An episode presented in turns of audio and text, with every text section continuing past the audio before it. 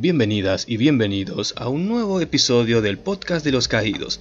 En esta ocasión quisiera comentarles un poco respecto al traspaso que hay entre el octavo y noveno libro. Si sos un lector asiduo a la saga de Malaz, seguramente ya estarás enterada o enterado a qué me estoy refiriendo con el traspaso. Y es que desde un principio en esta saga se ha, se ha caracterizado porque Erickson no le gusta hacer las cosas tan directas como otros autores. ¿A qué me refiero con tan directo? A que las tramas sean secuenciales. Ya nos dimos cuenta de eso luego de terminar el primer libro, Los Jardines de la Luna, y en el segundo libro, Las Puertas de la Casa de la Muerte, encontrarnos con nuevos personajes en un nuevo continente, con una nueva trama y un nuevo conflicto que dentro de todo abarca el esquema gigantesco que Erickson y Eslemon, pero en este caso Erickson, se armaron para la historia que tenían pensado contar. Y bueno, en, parte es porque eh, mientras estaba escribiendo Memorias del Hielo, que iba a ser el segundo libro, su computadora le hizo un corte de manga y ¡puf! Adiós todos, todas esas palabras escritas. Y ese incidente fue algo en cierta forma fortuito porque ayudó a darle una caracterización más personal a esta saga, siendo parte de su atractivo el hecho de que te va contando una historia tremendamente enorme y que se toma el tiempo de hacerlo, llegando a tener tres inicios, siendo los jardines de la luna, las puertas de la casa de la muerte y Mareas de Medianoche. Ese rasgo que lo caracteriza de ir salteándose de un libro en un libro para dedicarle de un momento a esta trama en este continente, sea Genavakis o esta trama en este continente, sea Siete Ciudades o Lether, es algo que con el paso del tiempo y con la lectura y relectura, uno como lector de esta saga ya se acostumbra y ya está preparado para lo que te vas a encontrar en el siguiente libro. Un ejemplo es el cuarto libro que saltamos al quinto, María de Medianoche, y empezamos todo de cero. No relativamente de cero, pero eh, ya, no está, ya, ya no está lo que era la baraja de dragones, ya está ahora el, las losas, ya no, ya no tenemos muchos humanos, o mejor dicho, ya tenemos humanos y tenemos una raza nueva, una raza que ya habíamos escuchado, que era los Tiste, Edur, y todo el quilombo que tienen entre los Edur y los Letheri. Para luego en el sexto libro volver con los cazahuesos en siete ciudades y ver cómo cierra esa historia, al menos cómo cierra en, en el libro de los caídos, para luego en el séptimo libro volver a Lether y ver todo el quilombo que ocurrió al final del quinto libro. Más o menos ese ha sido el esquema. Ya con el octavo, eh, sí, volvemos a repetir ese patrón de saltear de una historia a otra, pero considerando que del cuarto, quinto, sexto y séptimo hay una cierta paridad, ¿a qué me refiero con esto? Tenemos siete ciudades, cuarto, Lether, quinto, siete ciudades, sexto, Lether, séptimo. Como que ya llevamos mucho tiempo entre estos dos continentes. Y ya con el octavo volvemos al primer continente en donde todo empezó, Genavakis. Y hay que hacer un poco de memoria, ya que pasaron la Casa de Cadenas, eh, María de Medianoche, Los Cazahuesos y eh, La Tempestad del Segador. Estamos hablando de libros de un promedio de 800 páginas, o sea, 816, 3200 páginas después volvemos a enterarnos qué carajo pasó al final de Memoria del Hielo, aunque sea algunos detalles. Obviamente hay unas conexiones, en este caso en el octavo libro, con los Tiste Edur que aparecieron. Los Tiste Edur. Los Tiste Andy, el grupo de Nimander y eh, Azafran junto con Barathol, Chaur y Silara que junto a esta señorita misteriosa llamada Rencor regresan a a donde todo empezó, a la ciudad del fuego azul, Darujistán. Y bueno, ya conocen lo que ocurre en el octavo libro. No, no creo que sea necesario hacer un resumen. Para eso ya tienen dos programas que subí, más la reseña, una reseña de lo más atípica considerando el tipo de formato que estuve siguiendo hasta el séptimo libro. ¿Por qué la hice así? Eh, no sé, se me pintó hacerla así y eh, fue una reescritura bastante complicada del guion, considerando también que es un libro bastante complicado.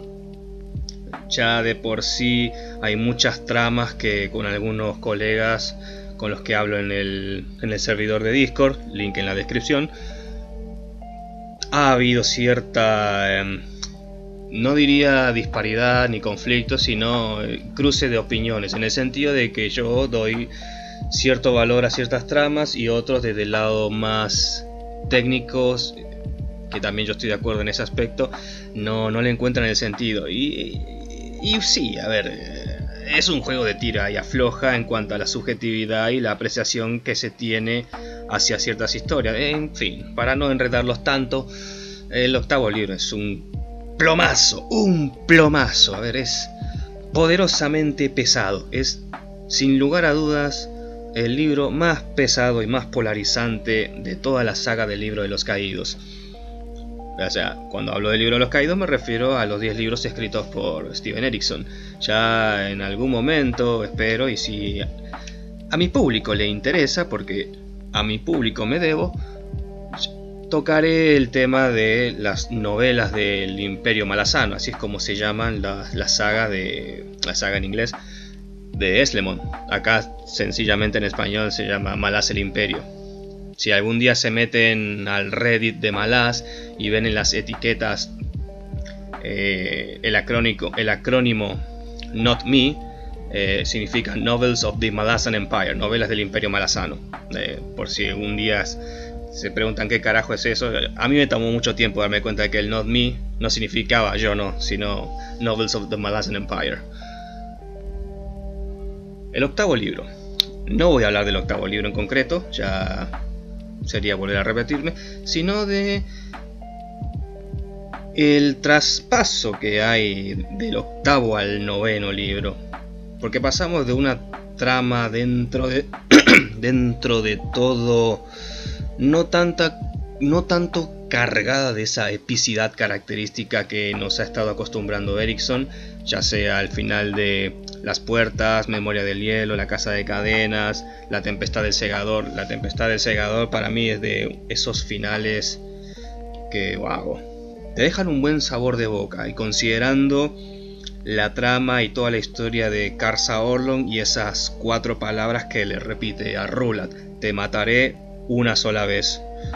Te mataré una vez, que tiene mucha implicación en el desarrollo de sus personajes. Si lo comparas como era en un principio y como es hasta ese momento.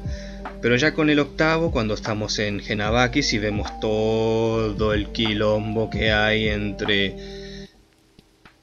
el dios moribundo, el culto del redentor, el viaje de Nimander y sus parientes Tisteandi y toda esa convergencia que hay dentro de la espada Dragnipur que vincula el caos reptante que hay entre las sendas y cómo éste busca acceder a la senda de oscuridad para invadir de una forma u otra todos los mundos y destruirlo todo, al menos es una interpretación que se puede sacar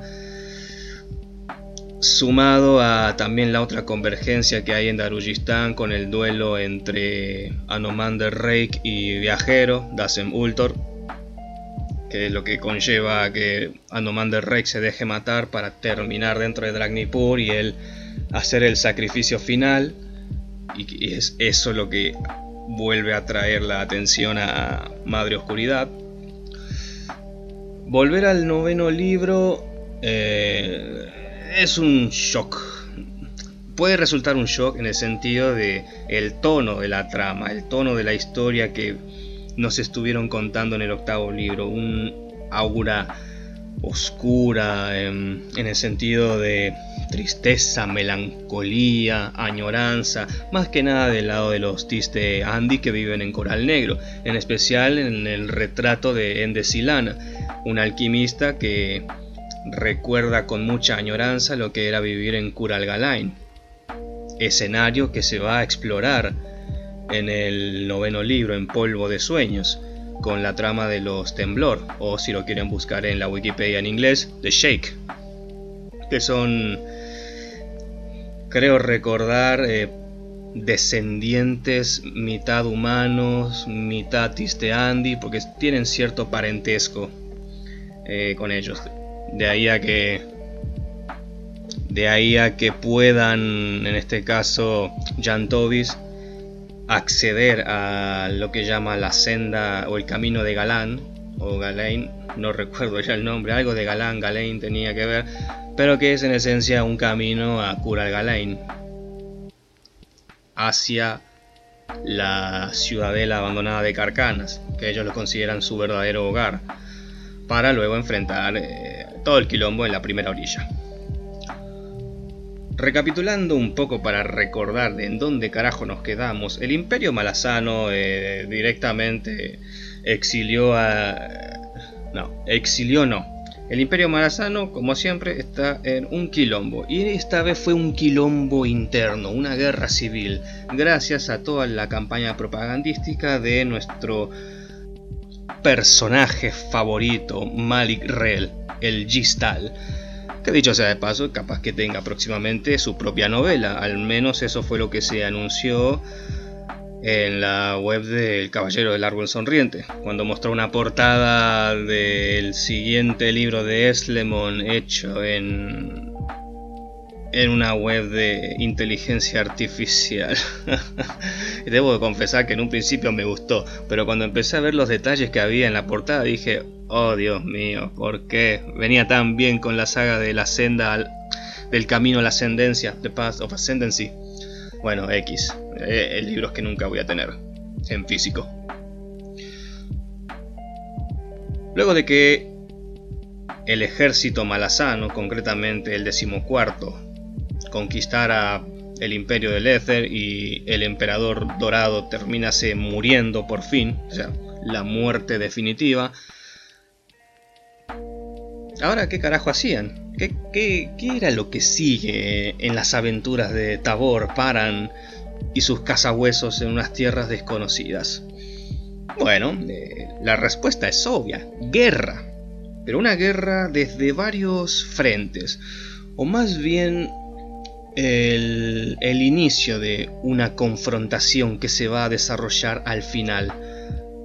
Si tenemos en cuenta que Polvo de Sueños y El Dios Tullido son en concreto dos un libro partido en dos, mejor dicho,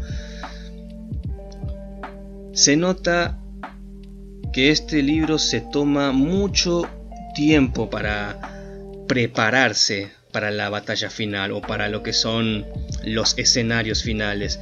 Y la forma en la que Erickson lo desarrolla es bastante, bastante interesante. Debo decir que este es de mis libros favoritos de toda la saga. Es el que más disfruté releer y leer por primera vez en el sentido de que la primera vez que lo leí fue en inglés y me costó horrores entender el inglés complejo, el léxico que usa Steven Erickson al punto de que incluso los yankees les cuesta leer este libro a un ritmo digamos moderado, porque tienen que detenerse cada dos por tres para buscar palabras de lo que significa cada una de las oraciones, es casi como si un joven adolescente estuviese leyendo a Borges. Y Borges es especial. La cantidad de frentes que hay en este noveno libro es bastante curiosa. Y los temas que toca... También, ¿eh? Uno de ellos va de lo que es la civilización, la, parte más enfocada en la civilización tribal que conforman los vargastianos, porque también ellos son un frente que aparece y que no se entiende al principio, o capaz que uno no recuerda por qué carajo están ahí, a menos de que nos remontemos al final o más o menos, sí, tres cuartos de Memorias del Hielo, en el que el hijo de Umbral Taur, Cafal, le menciona al capitán Gano Sparan, una vez que encuentran las canoas enterradas en el edificio del concilio de máscaras ahí en Capustán, Cafal le menciona que van a recrear esas canoas para regresar a su hogar, al lugar de origen de donde ellos, los vargastianos, venían. Y no se sabe a dónde carajo van a ir hasta más o menos el final del séptimo libro, cuando la trama de Máscara Roja está llegando a un fin, en el que todo el ejército fue aniquilado y solo quedaron Tok el joven y un joven torrente, junto a unos cinco niños. Sí, creo que eran cinco Cinco niños de los Lesna. De un momento para otro aparece un ejército vargastiano guiados por Onos Tulan, nuestro querido Tul, el clan y más que volvió a, a tener vida, a tener carne en los huesos. Y ahí más o menos uno ya se da cuenta de que, ah, así que acá es donde venían los, los vargastianos. En parte sí, porque luego se entiende que Onostulan, Tul para, para los amigos, emprendió un viaje junto con todo el pueblo de los Caras Blanca, siguiendo a Tok el joven, su amigo, su hermano juramentado. Y bueno, llegaron ahí a, a lo que es la región oriental del, del.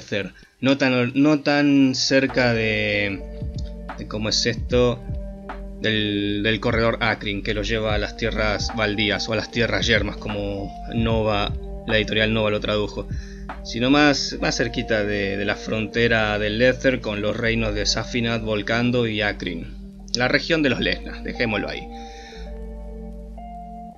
La cantidad de frentes que hay en... que se empiezan a formar, mejor dicho, al inicio de, de polvo de sueños es bastante, bastante generosa, porque por un lado tenemos a los malasanos que se encuentran aún en la capital de Lether, Leceras, maravilloso nombre, creativo. Los malasanos se encuentran ahí entrenando, haciendo algo para matar el tiempo, habituallándose y de paso adaptando al ejército Leceri a, las, a ciertas costumbres de la soldadesca malasana. Porque también el ejército Leceri, guiados por el príncipe Brisvedic, el hermano menor de Tejol, el nuevo emperador de Lether, piensa ir junto a la emperatriz, junto a la, junto a la consejera Tabor, en su viaje hacia las tierras baldías, a las tierras yermas, me confundo. Tierras baldías ya lo tengo muy asociado al tercer libro de la Torre Oscura de Stephen King. Sépanme disculpar. Tenemos ese frente, al menos esos, sí, ese frente conjunto entre el ejército Leceri y el ejército Malasano que próximamente van a estar partiendo. Pero claro, a ver, eh, si tienen su tomo de eh, su poderoso tomo de polvo de sueños. Los bendigo, malditos hijos del embosado, porque no, yo no lo tengo. Si se fijan en el mapa, en el mapa del éter,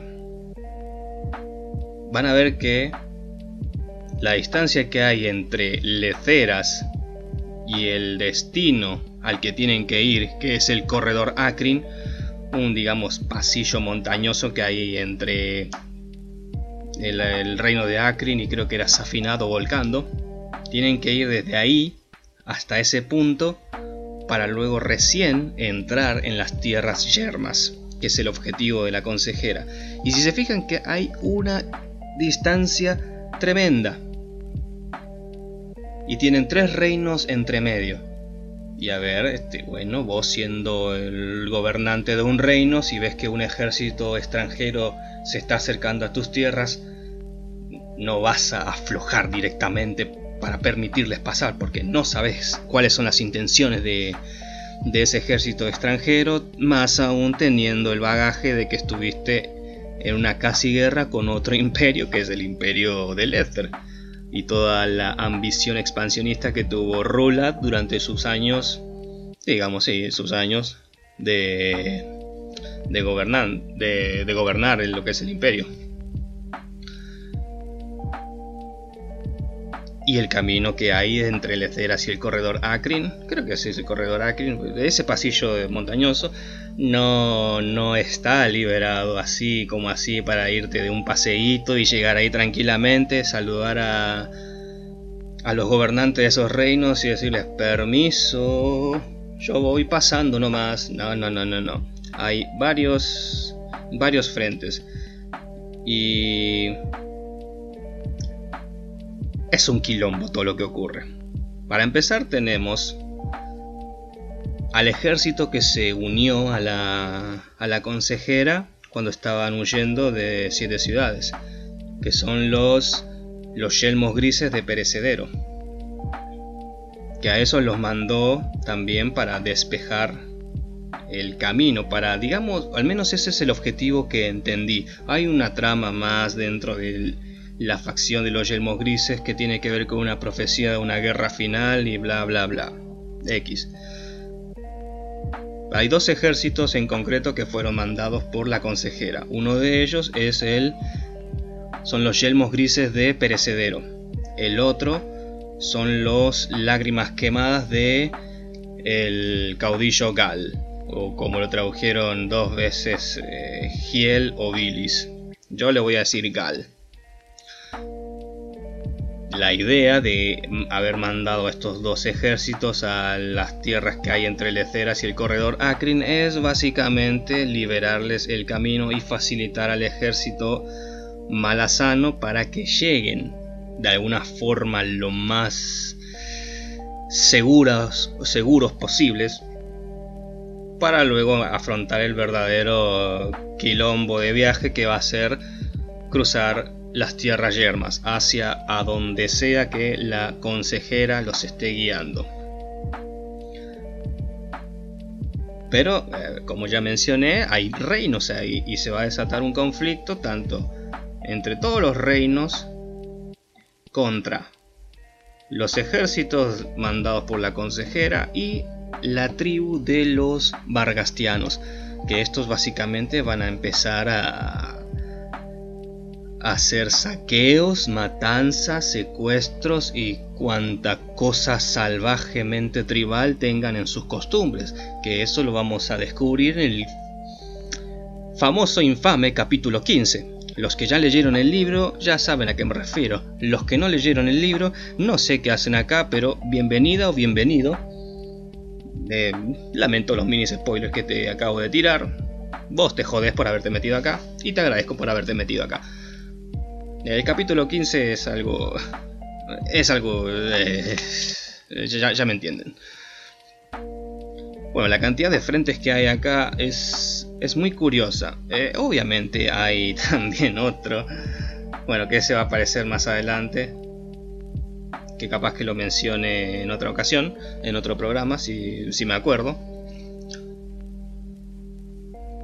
Pero este libro ya eh, está muy enfocado o lo veo muy dándole mucho más tiempo de pantalla a estos conflictos que se desarrollan entre medio de los dos puntos geográficos más importantes, que son Leceras, o más que importantes claves, que son Leceras y el corredor Akrin. Obviamente hay muchas más tramas, hay tramas que resultan un poco confusas y otras que no llegan a una conclusión concreta en este, en este libro, en Polvo de Sueños.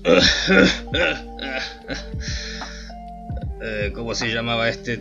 Eh, Ruin. Pero bueno, eh, me voy a terminar yendo por las ramas y termino mencionando cada una de las tramas.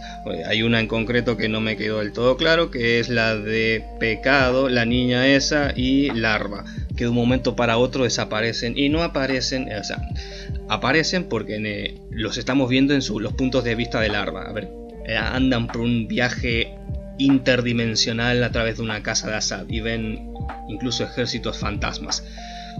Pero en concreto vuelven a aparecer junto con los otros personajes a casi al final del libro.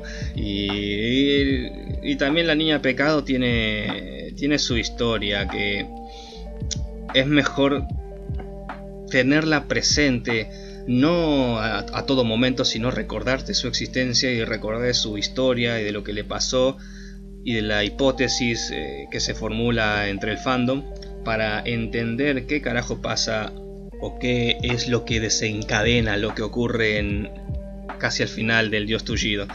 Que llegado el momento diré, diré cuál es mi hipótesis, que es la que más en común he visto en el Reddit de Malas eh, en inglés y que para mí es la más, eh, la más, eh, ¿cómo decirlo? La que más peso tiene. Polvo de sueños. El camino, el peaje a pagar de, pol, de entre polvo de sueños y doblan por los mastines es leerte doblan por los mastines, que es un libro muy pesado, pero todo lo que viene después, el libro gordo dividido en dos, que resultan ser polvo de sueños y el dios tullido, eh, siento que merece el esfuerzo. Eso sí, necesitas tener una buena memoria para ciertas cosas que se mencionan en el séptimo libro para entender cosas que ocurren en tanto el noveno libro y el décimo libro, y en concreto con cierto dios caído, y no el que están ustedes pensando. Y bueno, a ver, acá lo voy a dejar por hoy en este punto. Parece que no dije nada y puede que no haya dicho nada ciertamente relevante. Solo quiero recalcar que el inicio de Polvo de Sueños es guerra, es guerra y guerra, como siempre ha habido y como siempre habrá en el mundo. Los niños van a morir, como siempre dijo el capitán Tregua, Capitán LOL. Y hablando de niños, eh, échenle un buen ojo a la trama de La Serpiente. Que esa la tengo que la tengo que releer muy detenidamente porque ocurren unas cosas ciertamente curiosas con la trama de la serpiente y más en concreto el concepto de la serpiente que bueno da lugar a muchas hipótesis y muchas teorías falopas. Hay una en concreto que parece ser la cierta que un colega del server de, de Discord de Malás lo había mencionado pero que ahora no me acuerdo. Me acuerdo que me, lo mencionó, me acuerdo más que nada que mencionó a qué se refería, no me acuerdo concretamente a qué se refería. Así que bueno, ya verán lo que es mi memoria últimamente, en concreto con Malas, no es la de antes, la del fanático que se recordaba cada detalle puntillizo. Así que bueno, antes de concluir con este pequeño programa de casi media hora, a los 30 minutos tiene que cortarse esto. Es un desafío que me metí. Polvo de Sueños va mucho de la guerra, mucho de los conflictos que hay entre el punto A, Leceras, y el punto B, el corredor de Akrin, ya que eh, se le va a dar mucho peso a esas, a esas pequeñas, pequeñas, colosales escaramuzas que va a haber. Eh, bueno, disfrútenlo, o si lo disfrutaron, vuelvan a disfrutarlo. Si disfrutaron el capítulo 15, no me hablen, no quiero ni siquiera cruzármelos en la vida. Y bueno, nos veremos, o más que nada ustedes me escucharán en el próximo programa. Esto es como lo que intenté hacer en, en Doblan por los Mastines. Sacar algunos programas de hablando del libro que voy a reseñar antes de reseñarlo. Espero que les guste, espero que lo disfruten. Y bueno, nos estaremos viendo en el próximo programa del podcast de los caídos.